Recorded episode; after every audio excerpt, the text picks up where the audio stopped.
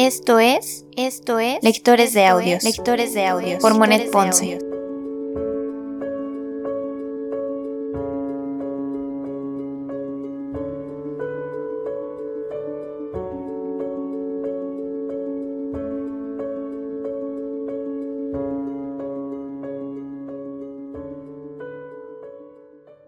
Lectores de Audios Podcast únicamente narra las historias dentro de este libro. En ningún momento hacemos alusión a ser los creadores originales de las obras que en él se encuentran. Lectores de Audios presenta El extraño caso del Dr. Jekyll y Mr. Hyde. Y Mr. Hyde.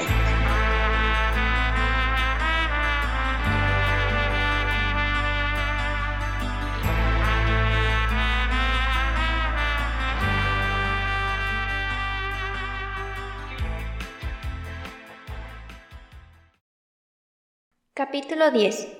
La confesión de Enrique Jekyll. Nací en el año 1800. Heredero de una gran fortuna, tuve, además, ventajas naturales que hubieran basado por sí solas para hacer de mí un hombre excelente. Mi naturaleza me inducía al trabajo. Estimaba mucho la consideración de aquellos de mis compañeros que me parecían prudentes y buenos. En una palabra, hasta donde era posible creerlo, poseía las condiciones necesarias para tener un porvenir honroso y distinguido. Tenía defectos, y entre ellos, tal vez el peor de todos, cierto deseo impaciente de gozar, que si bien ha sido un elemento de felicidad para muchos, para mí encerraba un problema difícil, ya que mi primera aspiración era distinguirme en público por una especie de gravedad y soberbia que no se armonizaban bien con las expansiones de un temperamento jovial. De aquí vino a resultar que oculté mis goces, y que cuando llegué a la edad de la reflexión y empecé a darme cuenta de mis progresos y posición en el mundo, estaba ya condenado a una profunda duplicidad de mi vida. Irregularidades como las que yo cometía habrían sido para muchos hasta motivo de vanagloria. Pero desde la altura de los ideales que yo me había trazado, las veía y las ocultaba con un sentimiento casi enfermizo de vergüenza. Por tanto, fue más bien la exigente naturaleza de mis aspiraciones, más que una especial degradación en mis defectos, lo que me convirtió en lo que fui, y que, con un abismo más profundo que en el caso de la mayoría de los hombres, separó en mí esos territorios del bien y del mal, que dividen y componen la naturaleza dual del hombre.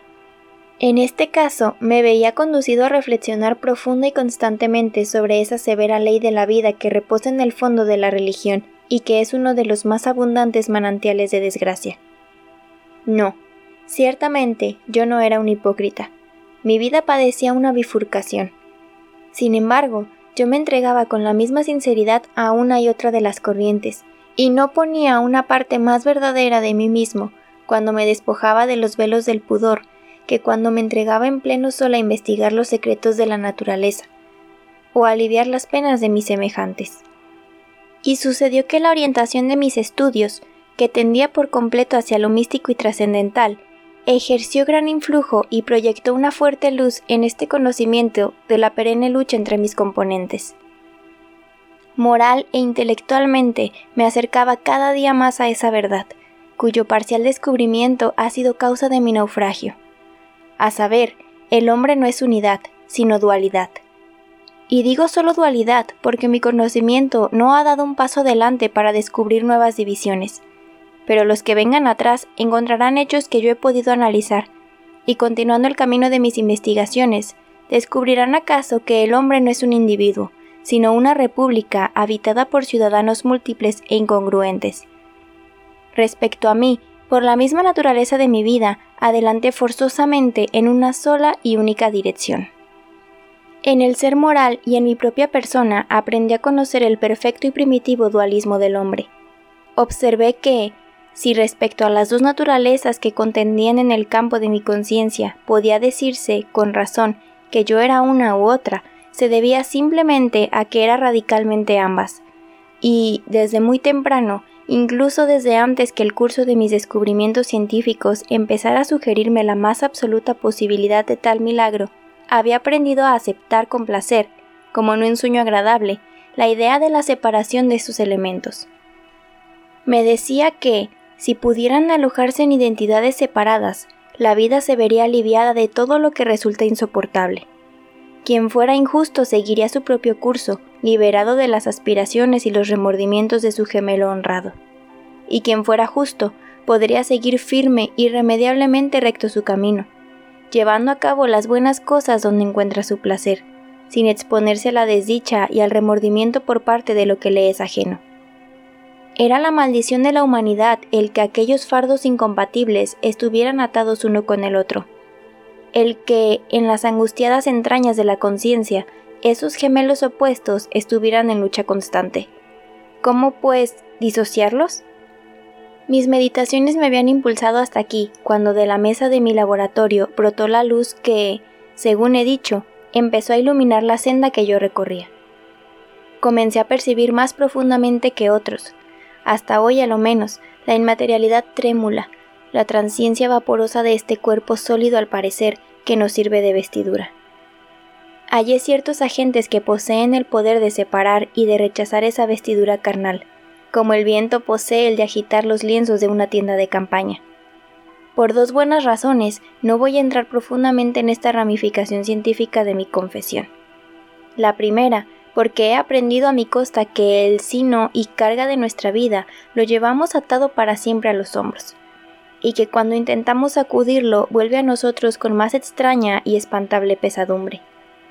La segunda, porque mis descubrimientos no fueron completos, y esta triste realidad les quita todo valor, aun el simplemente hipotético. Baste decir que no solo reconocí mi cuerpo natural simplemente por el aura y refulgencia de algunas de las facultades que noblecen mi espíritu, sino que pude componer una droga dotada de fuerza suficiente para destronar aquellas facultades, privarlas de la supremacía que tienen habitualmente y someterlas a un continente corpóreo no menos natural que el otro puesto que era expresión de facultades menos elevadas y llevaba el sello de estos elementos propios de mi alma. Vacilé mucho tiempo antes de someter esta teoría a la prueba de la práctica. Sabía perfectamente que me jugaba la vida, pues una droga que tenía tal poder para conmover y transformar el sostén mismo de la personalidad, podía, por el más mínimo exceso en la dosis o por la más nimia falta de oportunidad al administrarla, borrar sin que dejase rastro, ese inmaterial tabernáculo que yo pretendía transformar por su acción. Pero la tentación de llevar a término un descubrimiento tan singular y profundo era suficiente para sobreponerse a los más fundados temores. Hacía tiempo que había logrado preparar la tintura, y pude proporcionarme en una casa de químicos muy reputada cantidades considerables de cierta sal, último ingrediente necesario para la preparación, según mis experiencias. Finalmente, en una maldita noche, reuní los ingredientes, vigilé su ebullición, los vapores que saltan del vaso, y cuando cesó el hervor, en un arranque de valor, bebí la pócima. Siguieron las más torturantes angustias, una especie de trituración en los huesos, mortales náuseas y un horror del espíritu que no podría ser sobrepasado a la hora del nacimiento o de la muerte. Pero un instante después, mis agonías se disiparon y experimenté la sensación del que vuelve a la salud después de una enfermedad agotadora. Había algo muy extraño, algo indescriptiblemente nuevo, y en su novedad increíblemente dulce. Me sentía más joven, más ligero, más lleno de bienestar físico. Mi cerebro era centro de corrientes impetuosas de audacia, de imágenes sensuales desordenadas que giraban como aspas de molino. Mi alma era virgen e impura, a un mismo tiempo. El primer soplo de mi vida nueva me reveló diez veces aumentada la parte pecaminosa de mi vida antigua, demostrándome que ninguna de las partículas de mi ser podía emanciparse del pecado original. Ese pensamiento fue para mí como un vino espumoso. Alargaba las manos con la alegría de disfrutar, de acariciar unas sensaciones tan nuevas, y al hacerlo pude observar que mi estatura había disminuido. No había entonces espejo en mi cuarto. El que tengo delante mientras escribo fue traído aquí más tarde, y con el propósito precisamente de observar esas transformaciones. Era ya la hora del alba, o más bien de la lividez natural todavía nocturna que anuncia el nuevo día. Todos los que vivían en mi casa se hallaban sumidos en lo más profundo de su sueño. y yo aventuré una excursión hasta mi alcoba, dominado como estaba por la embriaguez de la esperanza y del triunfo. Crucé el patio, lo que permitió a las constelaciones lanzar sus reflejos sobre mí, pues podía imaginar, con admiración, que era la primera criatura de esa especie que hubiese aparecido a su vigilancia siempre despierta. Me deslicé por los pasillos, un extraño en mi propia casa. Y, al llegar a mi cuarto, vi por primera vez la fisonomía de Eduardo Haidt. A partir de este momento, debo hablar de modo solo teórico, no diciendo lo que sé, sino lo que creo más probable. El lado perverso de mi naturaleza, al que ahora había yo transferido la virtud motora, era menos robusto y estaba menos desarrollado que el lado bueno que acababa de abandonar. Esto quiere decir que, en mi vida total, dedicaba en sus nueve décimas partes al esfuerzo, a la virtud y a la inhibición contra el egoísmo. El mal había tenido un menor desarrollo y se había ejercitado menos. De allí, tal vez, que Eduardo Haidt fuera más pequeño, más ligero y joven que Enrique Jekyll. Y así como el bien se retrataba en la fisonomía de éste, el mal aparecía distintamente grabado en el rostro del primero. El mal, que debe considerarse como el lado mortal del hombre, había impreso en aquel cuerpo signos de deformidad y decadencia. Y, sin embargo, cuando contemplé en el espejo aquella fea imagen, no tuve ninguna sensación de repugnancia, sino más bien un impulso de bienvenida. Aquel era también mi propio ser. Parecía natural y humano. Ante mis ojos representaba una imagen más viva del espíritu. Parecía más directa y simple que la apariencia imperfecta y compleja que hasta entonces me había acostumbrado a llamar mía. Y hasta ese punto tenía yo sin duda razón. He observado que cuando revestía la forma de Eduardo Haidt, nadie podía acercarse a mí por primera vez sin sentir un recelo físico de la carne. Esto, según entiendo, se debía a que todos los seres humanos, tal como los conocemos, tienen mezclados en ellos el bien y el mal, y solo Eduardo Haidt en las filas de la humanidad era puro mal. Solo permanecí un momento frente al espejo. Había que hacer la segunda prueba, que era la decisiva. Quedaba por saber si yo había perdido mi identidad, sin esperanza de recobrarla, y tenía que esconderme de la luz del día y salir de una casa que ya no era mía. Volví corriendo a mi gabinete, preparé de nuevo el brebaje, lo bebí, sufrí una vez más las angustias de la disolución, y regresé una vez más al carácter, la estatura y el rostro de Enrique Jekyll. Esa noche fue decisiva en mi existencia si hubiera realizado mi descubrimiento dominado por tendencias más nobles, si hubiera aventurado la prueba terrible bajo el imperio de aspiraciones generosas o de un sentimiento de piedad, mi rumbo habría sido distinto. Yo habría emergido de las agonías de la muerte y del nacimiento como ángel y no como demonio. La poción, en suma, era una cosa neutra. Quiero decir que no era diabólica ni divina no hacía más que sacudir las puertas de la cárcel en donde se hallaba encerrada mi personalidad, y como los presos de Filippi, lo que estaba encerrado se escapaba fuera. Pero en aquellos días mi virtud pasaba por un periodo de somnolencia, y la ambición tomó su sitio con vivacidad y energía. De este movimiento interior surgió Eduardo Haidt. Así pues, aunque ahora tenía dos caracteres, además de dos aspectos, uno era totalmente malvado, y el otro seguía siendo el viejo Enrique Jekyll, ese incongruente compuesto de cuya reforma y mejora había aprendido ya a despertar.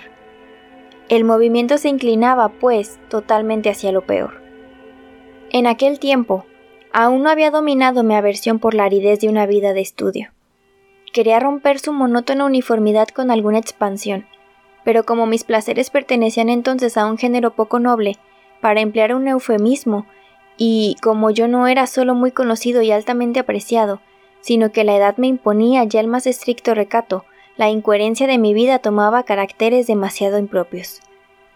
Sentí, pues, la tentación de emanciparme en el sentido de una existencia placentera, y allí fue, precisamente, donde encontré las cadenas de mi esclavitud.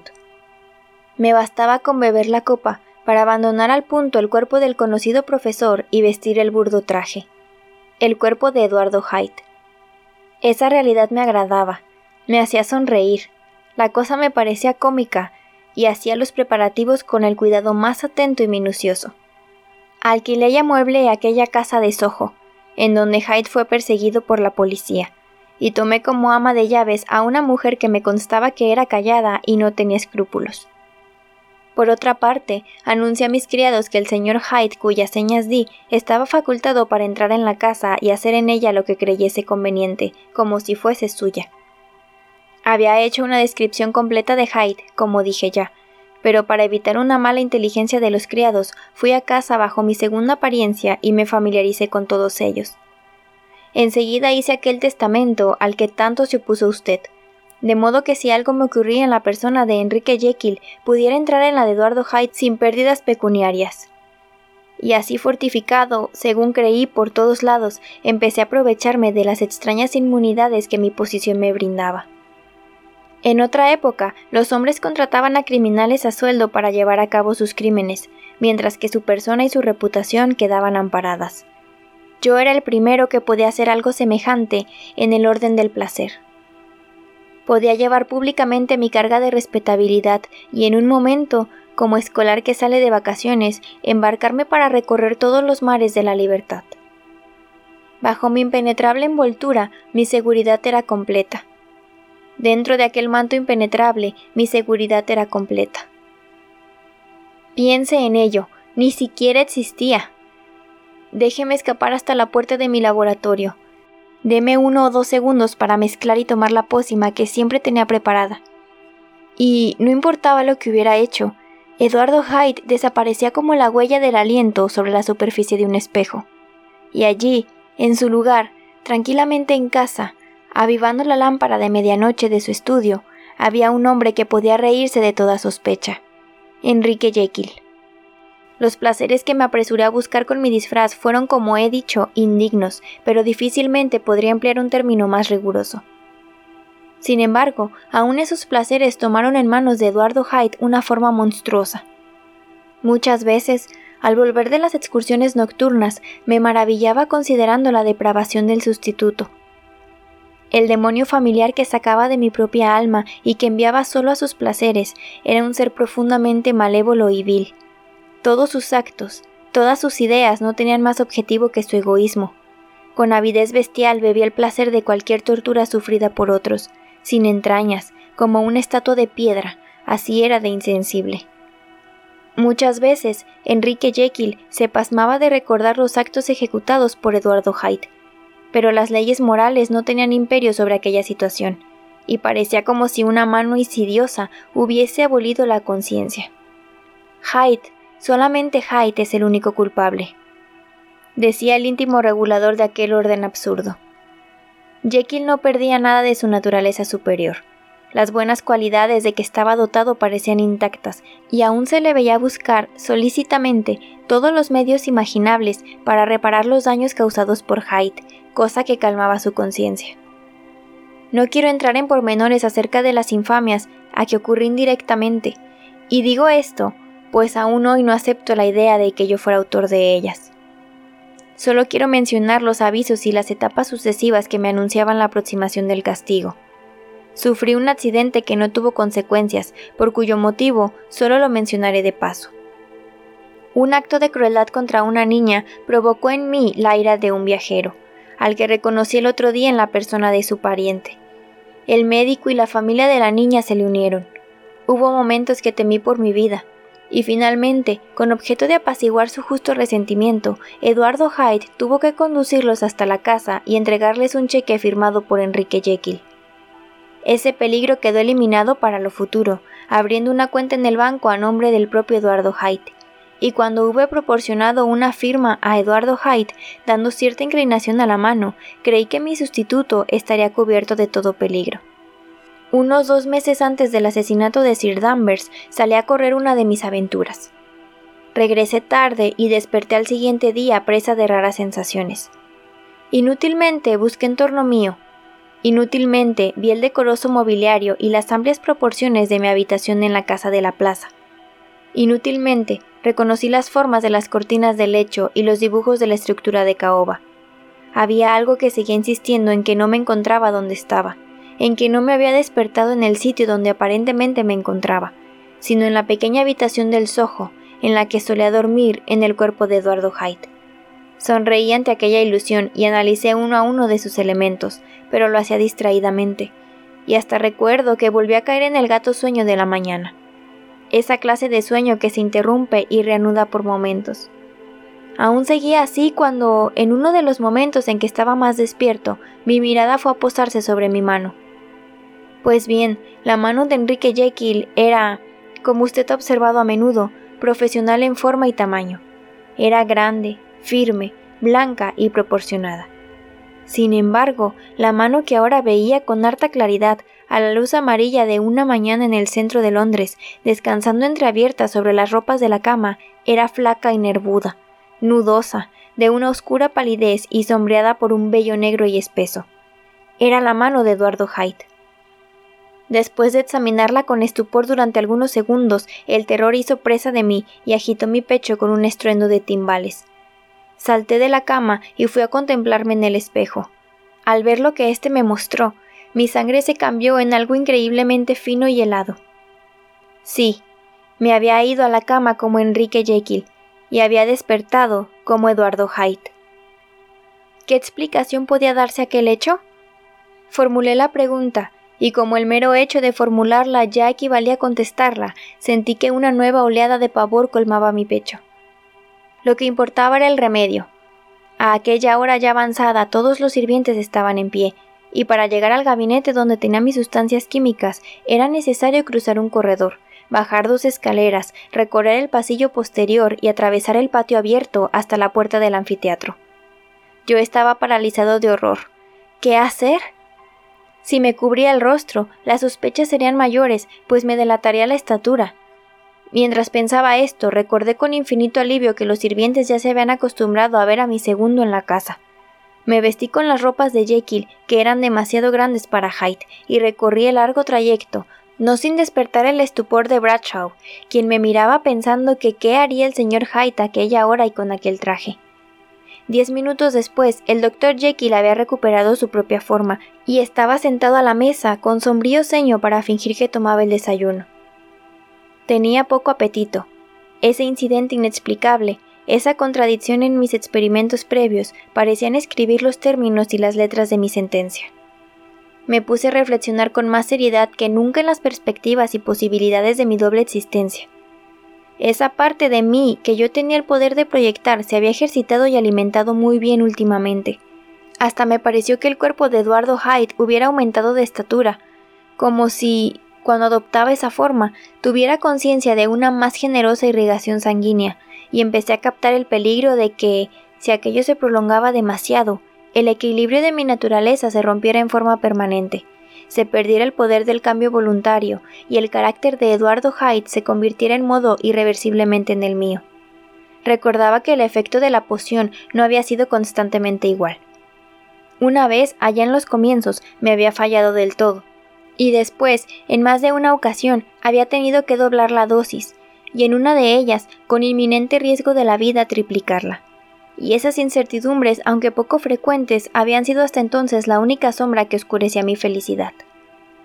A la luz de aquel incidente matinal comprendí que si en los primeros días toda la dificultad de la experiencia estribaba en despojarme del cuerpo de Jekyll, gradualmente, pero ya de una manera indiscutible, la dificultad había llegado a ser inversa. Y mi situación se reducía a una pérdida del dominio de mi yo original y más perfecto y a una incorporación en mi segunda personalidad caracterizada por su imperfección y sus tendencias viciosas. Comprendía que era preciso escoger entre esos dos seres. Mis dos naturalezas tenían la memoria en común, pero todas las demás facultades estaban repartidas entre ellos del modo más desigual. Jekyll, que era una combinación, se proyectaba hacia el exterior, y con aprensiones o con el ímpetu del deseo no contrariado, Gustaba de acompañar a Hyde en sus placeres y en sus aventuras. Pero Hyde sentía absoluta indiferencia por Jekyll. O, si pensaba en él, era tan solo como el bandido de la sierra se acuerda de la cueva en que se esconde de sus perseguidores. Jekyll sentía más que el interés de un padre. Hyde no albergaba más que la indiferencia de un hijo.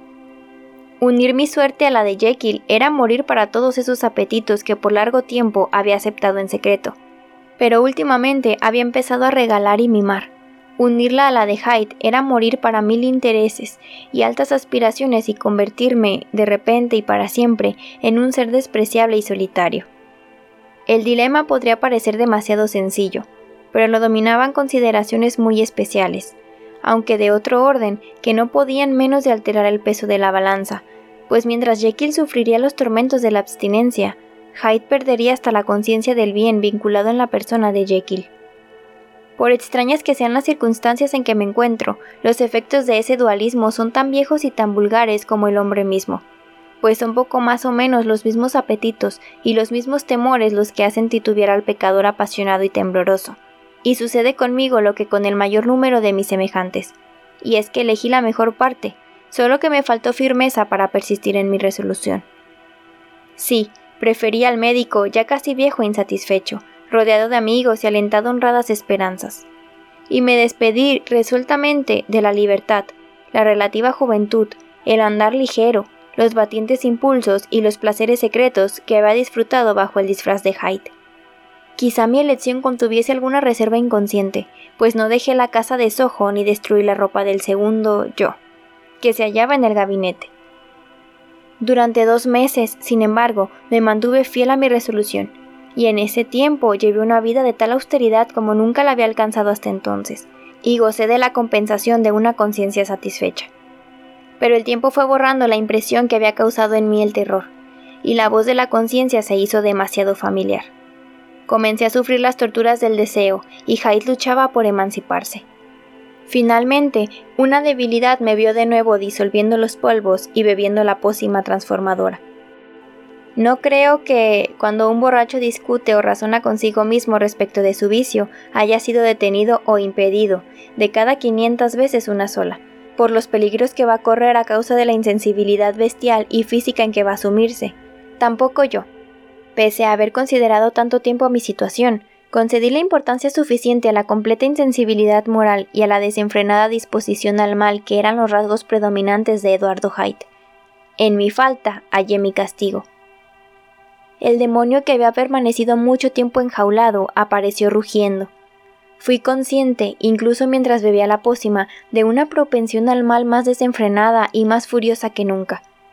Tal vez a esto se debió la tempestuosa impaciencia con que escuché el correcto saludo y las razones corteses de mi víctima, el infortunado Sir Danvers. O por lo menos declaro ante Dios que ningún hombre en su sano juicio habría sido capaz de cometer acto tan infame provocado por causa tan baladí, y que mis golpes llevaban el mismo grado de conciencia que acompaña los movimientos del niño cuando rompe un juguete. Pero me había despojado voluntariamente a mí mismo de todos esos instintos que hacen vacilar y que obligan al peor de los hombres a conservar cierta compostura. Aun cuando se deje arrastrar por sus malas pasiones, en mi estado, tener una tentación, por ligera que fuese, era caer, sucumbir. Se despertó en mí de inmediato el espíritu del infierno, y enfurecí. Movido por un transporte de alegría, descargué el bastón, y cada golpe que daba resonaba deliciosamente dentro de mí. Por fin me detuvo el cansancio físico, y en la plenitud del delirio sentí, de pronto, que el terror penetraba en mi pecho como una barrena, y que el frío calaba mis huesos. La bruma se dispersó, vi que mi vida estaba sentenciada y huí de la escena de aquellos horrores, a la vez enardecido y acongojado, con mi concupiscencia del mal satisfecha y estimulada, mi amor a la vida más intenso que nunca. Corrí hacia la casa del Sojo y para dar seguridades a la misma seguridad destruí cuantos papeles había en ella. Luego salí, pasé por las calles que alumbraban los faroles, llevando la misma alegría en mi espíritu regocijándome de mi crimen. Con el juicio bastante claro y dispuesto para preparar otros, pero con los ojos y el oído atentos, temiendo oír los pasos de algún vengador. Hyde tenía una canción en los labios mientras preparaba el brebaje, y al bebérselo brindó por el hombre muerto. Las angustias y la transformación no habían terminado de desgarrarlo cuando Enrique Jekyll, con abundantes lágrimas de gratitud y de remordimiento, caía de rodillas y elevaba a Dios sus manos enlazadas. El velo de las complacencias se rasgó, de arriba abajo, y pude contemplar todo el curso de mi vida. Lo seguí desde los días de la infancia, cuando me guiaba y sostenía la mano virtuosa de mi padre. Evoqué los afanes de mi vida profesional, y llegué, por último, en una niebla de irrealidad, a los horrores de la noche que acababa de pasar. Estuve a punto de ponerme a gritar. Traté con llantos y plegarias de alejar la multitud de repulsivas imágenes y sonidos con que hervía mi memoria en contra mía. Y sin embargo, todavía, en medio de las súplicas, el feo rostro de mi iniquidad miraba dentro de mi alma. Cuando empezaron a ceder los agudos remordimientos, sucedió un sentimiento de gozo. El problema de mi conducta estaba resuelto. Hyde era imposible en adelante, quisiera o no. Yo quedaba ahora prisionero en la parte mejor de mi ser. Y... oh, qué alegría al pensarlo. Cuánto me regocijó ese pensamiento. Con qué humildad tan voluntaria acepté desde aquel instante las restricciones de la vida natural. En un acto sincero de renuncia, cerré la puerta por donde me escapaba hacia el mal, y, arrojando la llave, la pisoteé con violencia. Al día siguiente, los diarios anunciaron que el asesino había sido visto, que el crimen de Haidt era evidente y que la víctima era un hombre que disfrutaba del aprecio público. No se calificaba el hecho como una simple transgresión del Código Penal, sino como un acto de locura trágica. Creo que me sentí encantado de saberlo, Creo que me sentí encantado de tener mis mejores impulsos atados y protegidos de este modo por los horrores del patíbulo. Jekyll era ahora mi ciudad de refugio. Que si Hyde se asomase, aunque no fuera más que un instante, las manos de todos se alzarían para asirlo y llevarlo a la muerte. Tomé la firme resolución de redimir mi pasado con actos de virtud, y debo decir honradamente que no fue estéril aquel propósito. Sabes por ti mismo cuánto trabajé recientemente, en los últimos meses del año pasado, para mejorar la suerte de los desgraciados. Sabes que he hecho mucho por otros y que los días han transcurrido para mí tranquilamente, casi con dicha y felicidad. La vida de honradez y caridad no me pesaba, puedo decirlo hablando con toda lealtad, pues, al contrario, diariamente me parecía más fecunda en satisfacciones íntimas pero seguía maldito por mi dualidad de propósitos, y mientras el primer filo de mi penitencia se desgastaba, la parte más baja de mí, consentida durante tanto tiempo y encadenada tan recientemente, empezaba a gruñir reclamando libertinaje. No es que yo soñase en resucitar a Hyde, la mera idea de tal cosa me ponía frenético. Quise solo engañar a la conciencia, pero ya sin el artificio de la despersonalización. Caí al golpe de la tentación, pero caí como un simple pecador furtivo, como uno de tantos a quienes domina la tentación en un momento de fragilidad. Todas las cosas tienen su fin. El vaso mayor termina por llenarse, y esa débil condescendencia a mis malhadados instintos terminó también por destruir mis buenos propósitos. No me hallaba aún alarmado. La caída parecía natural, y ser únicamente un retroceso a aquellos antiguos días anteriores a mi descubrimiento. Escucha lo que ocurrió.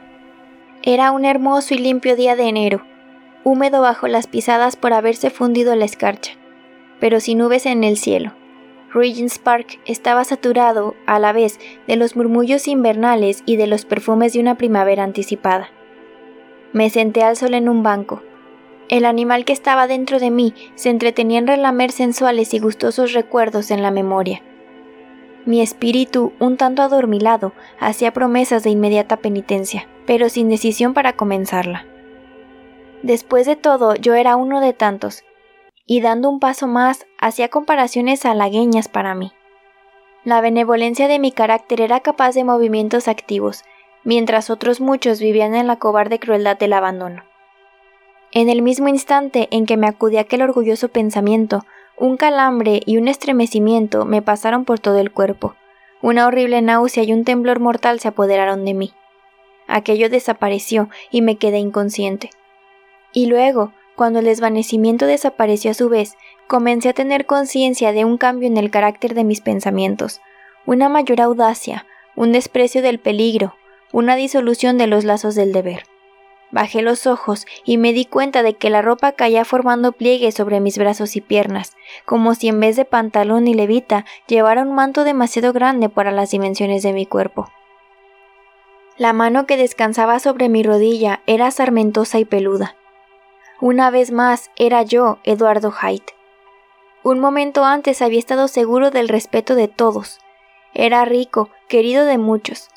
La mesa me esperaba puesta en mi casa, y ahora era la limaña perseguida por todos, hostigado, sin refugio, un asesino célebre, carne de horca.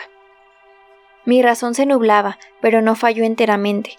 Más de una vez había observado que, bajo mi segunda forma, mis facultades parecían más vivas y animadas, mis ideas más clásicas, y así aconteció que allí en donde quizá Jekyll hubiese sucumbido, Hyde se elevó a la altura que requería el momento. Mis drogas estaban en una de las vasijas de mi gabinete. ¿Cómo llegar a ellas? Este era el problema que, apretándome las sienes con los puños, me puse a resolver. Había cerrado la puerta del laboratorio. Si trataba de entrar por la casa, mis propios sirvientes me mandarían a la horca. Había que buscar una tercera persona, y esa tercera persona era Lanyon. ¿Cómo llegar hasta él y persuadirle? Suponiendo que no se me detuviese en la calle, ¿cómo presentarme a él? Y admitiendo el caso extremo de que un desconocido de aspecto repelente hablase con Lanyon, ¿forzaría éste la puerta del estudio de su colega Jekyll? Recordé en aquel momento que conservaba un don de mi yo original, la posibilidad de escribir como Jekyll. Y, a la luz instantánea de este relámpago, se aclaró todo mi camino. Así pues, arreglé mis ropas como mejor pude, y, llamando a un coche que pasaba, me hice llevar a un hotel en la calle de Portland, cuyo nombre recordaba por casualidad. Al verme, el cochero no pudo disimular la risa, pues, por trágica que fuera la consecuencia de vestir aquella ropa, su efecto inmediato era altamente cómico. Rechiné los dientes, mirándolo con furor diabólico. La sonrisa desapareció de sus labios. Afortunadamente para él, y más aún para mí, pues en cualquier otra circunstancia le hubiera arrojado a viva fuerza de su sitio. Cuando entré en el hotel, miré a mi alrededor con un aire tan siniestro que los empleados temblaron.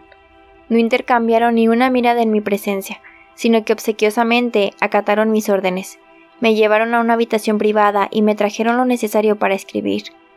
Hyde, temiendo por su vida, era para mí una criatura nueva, conmocionada por una ira desordenada, bordeando los límites del asesinato y anhelando infligir daño. Sin embargo, esa criatura era astuta. Dominó su furia con gran esfuerzo de voluntad. Escribió sus dos importantes cartas, una dirigida a Lanyon y otra a Poole. Y, para tener una total seguridad de que habían sido cursadas, las envió con instrucciones de que fueran certificadas. Después pasó todo el día en aquella habitación, calentándose en la chimenea y mordiéndose las uñas. Allí le sirvió la comida un camarero que temblaba al verle. Desde allí, cuando cerró la noche, se echó él a la calle, y, guarecido en un rincón de un coche cerrado, anduvo por la ciudad de acá para allá. Digo él, no puedo decir yo. Aquel engendro del infierno no tenía nada de humano. Nada vivía en él como no fuera el miedo y el odio. Y cuando al fin, figurándose de que el cochero empezaba a sospechar, despidió el coche y se aventuró a pie por entre los transeúntes nocturnos. Trajeado con las mal ajustadas ropas, centro de atracción de todas las miradas. Aquellas dos bajas pasiones se revolvían dentro de él como una tempestad. Marchaba deprisa, perseguido por sus propios temores, charlando consigo mismo, caminando por las calles menos frecuentadas, y no cesaba de contar los momentos que aún faltaban para la medianoche. Una mujer fue a hablarle, creo que para venderle una caja de cerillas, pero él le dio un golpe en el rostro, y la mujer huyó. Cuando volví a ser el doctor Jekyll en casa de Lanyon, el horror que experimentó mi antiguo amigo quizá me causó alguna impresión, pero no lo aseguro, pues en todo caso fue solo una gota más en el océano de horrores que habían llenado las horas anteriores. Acababa de operarse un cambio en mí. Ya no era el miedo al cadalso, era el horror de ser Hyde lo que me atormentaba. Acogí la condenación de Lanyon como un sueño. También creí que en un sueño volví a mi casa, a mi propia casa, y me puse en cama. Dormí después de la postración del día con un sueño riguroso y profundo que ni siquiera las pesadillas que me aportó pudieron romper. Me desperté por la mañana conmocionado, débil, pero repuesto. Seguía odiando y temiendo a la bestia que dormía dentro de mí. Y naturalmente no había olvidado los peligros del día anterior.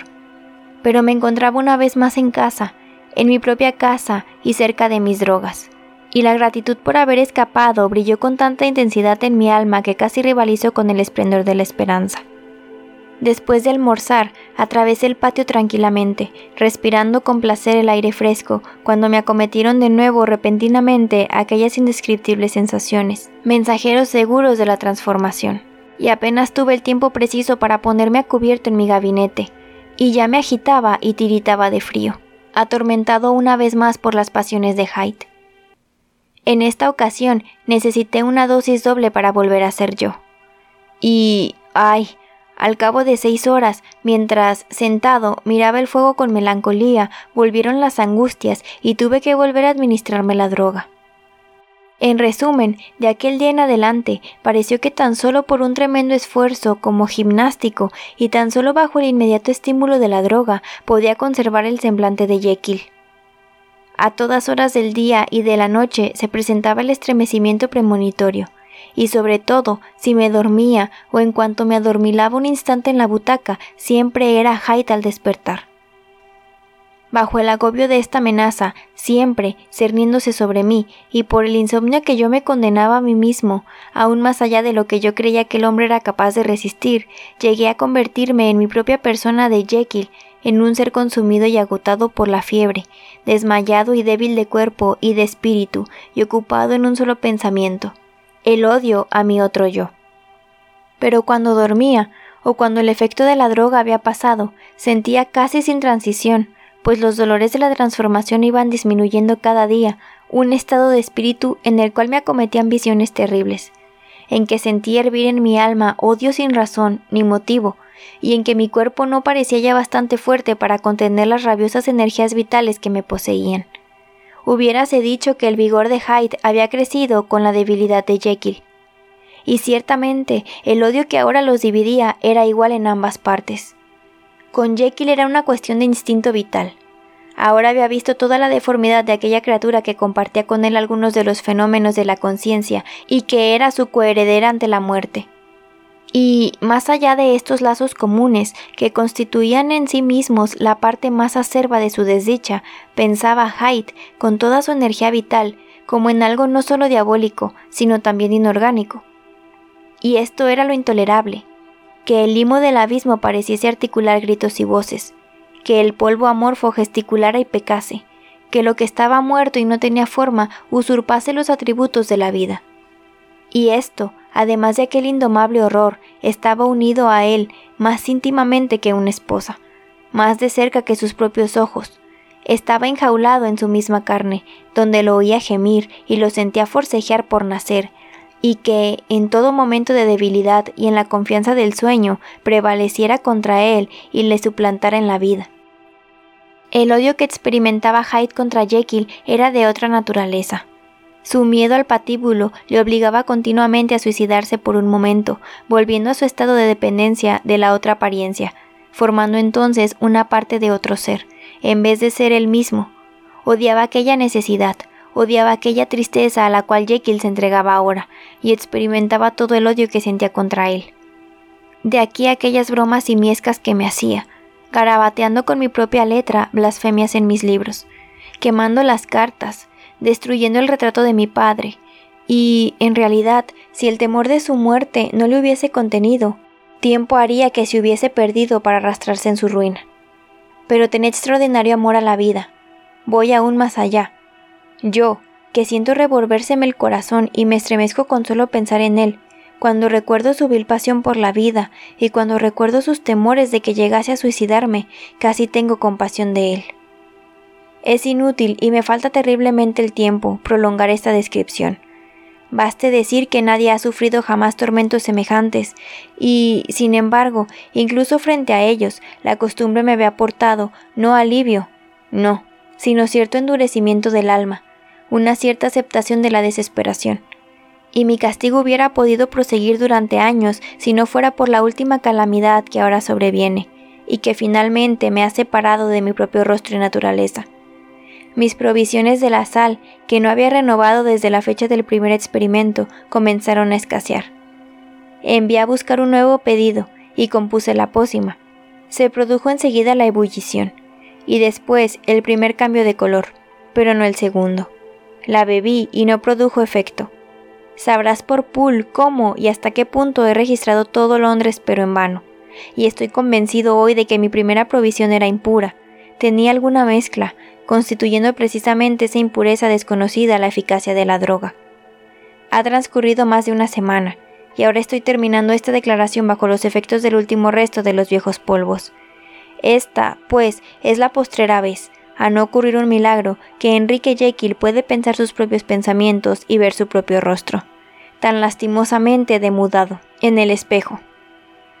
Además, no puedo demorar el concluir este escrito, pues si hasta aquí ha podido salvarse de la destrucción, se debe a una gran prudencia de mi parte, y a una gran casualidad.